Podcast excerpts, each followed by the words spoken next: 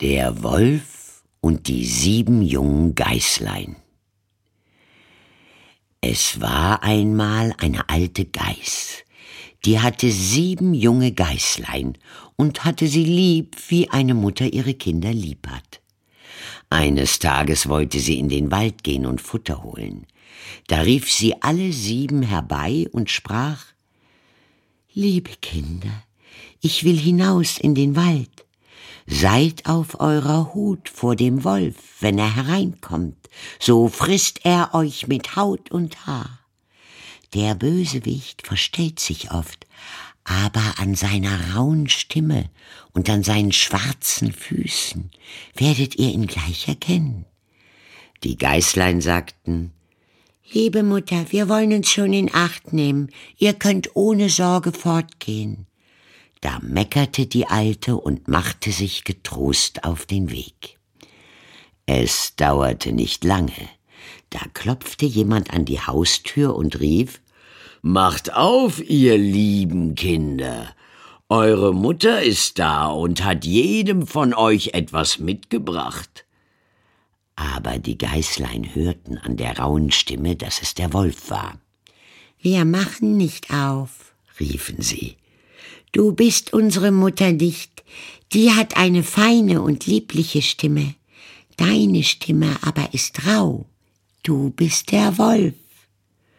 Da ging der Wolf fort zu einem Krämer und kaufte sich ein großes Stück Kreide. Er aß es auf und machte damit seine Stimme fein. Dann kam er zurück, klopfte an die Haustür und rief Macht auf, ihr lieben Kinder, eure Mutter ist da und hat jedem von euch etwas mitgebracht. Aber der Wolf hatte seine schwarze Pfote in das Fenster gelegt. Das sahen die Kinder und riefen Wir machen nicht auf. Unsere Mutter hat keinen schwarzen Fuß wie du. Du bist der Wolf. Da lief der Wolf zu einem Bäcker und sprach Ich habe mich an den Fuß gestoßen, streich mir Teig darüber. Als ihm der Bäcker die Pfote bestrichen hatte, so lief er zum Müller und sprach Streu mir weißes Mehl auf meine Pfote. Der Müller dachte, der Wolf will einen betrügen und weigerte sich. Aber der Wolf sprach Wenn du es nicht tust, fresse ich dich. Da fürchtete sich der Müller und machte ihm die Pfote weiß. Ja, so sind die Menschen. Nun ging der Bösewicht zum dritten Mal zu der Haustür, klopfte an und sprach Macht auf, Kinder, euer liebes Mütterchen ist heimgekommen und hat jedem von euch etwas aus dem Walde mitgebracht. Die Geißlein riefen Zeig uns zuerst deine Pfote, damit wir wissen, dass du unser liebes Mütterchen bist. Da legte der Wolf die Pfote ins Fenster, und als sie sahen, dass sie weiß war, so glaubten sie, es wäre alles wahr, was er sagte, und machten die Türe auf. Wer aber hereinkam, war der Wolf. Die Geißlein erschraken und wollten sich verstecken. Das eine sprang unter den Tisch, das zweite ins Bett, das dritte in den Ofen, das vierte in die Küche, das fünfte in den Schrank, das sechste unter die Waschschüssel, das siebente in den Kasten der Wanduhr. Aber der Wolf fand sie alle und machte nicht langes Federlesen. Eins nach dem andern schluckte er in seinen Rachen. Nur das Jüngste in dem Uhrkasten fand er nicht. Als der Wolf seine Lust gebüßt hatte, trollte er sich fort, legte sich draußen auf der grünen Wiese unter einen Baum und fing an zu schlafen. Nicht lange danach kam die alte Geiß aus dem Walde wieder heim. Ach, was musste sie da erblicken!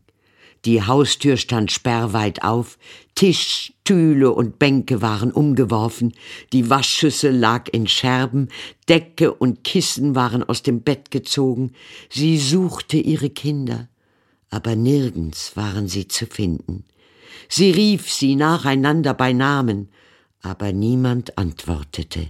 Endlich, als sie das Jüngste rief, da rief eine feine Stimme Liebe Mutter, ich stecke im Uhrkasten. Sie holte es heraus, und es erzählte ihr, dass der Wolf gekommen wäre und die anderen alle gefressen hätte.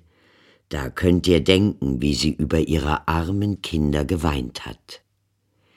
Endlich ging sie in ihrem Jammer hinaus, und das jüngste Geißlein lief mit.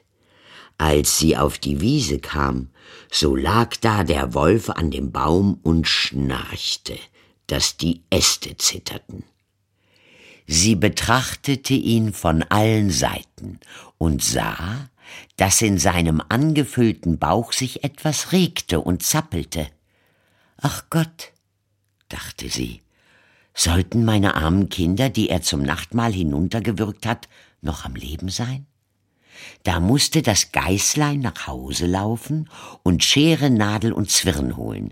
Dann schnitt sie dem Ungetüm den Wanst auf, und kaum hatte sie einen Schnitt getan, so streckte schon ein Geißlein den Kopf heraus, und als sie weiterschnitt, so sprangen nacheinander alle Sechse heraus und waren noch alle am Leben und hatten nicht einmal Schaden erlitten denn das Ungetüm hatte sie in der Gier ganz hinuntergeschluckt.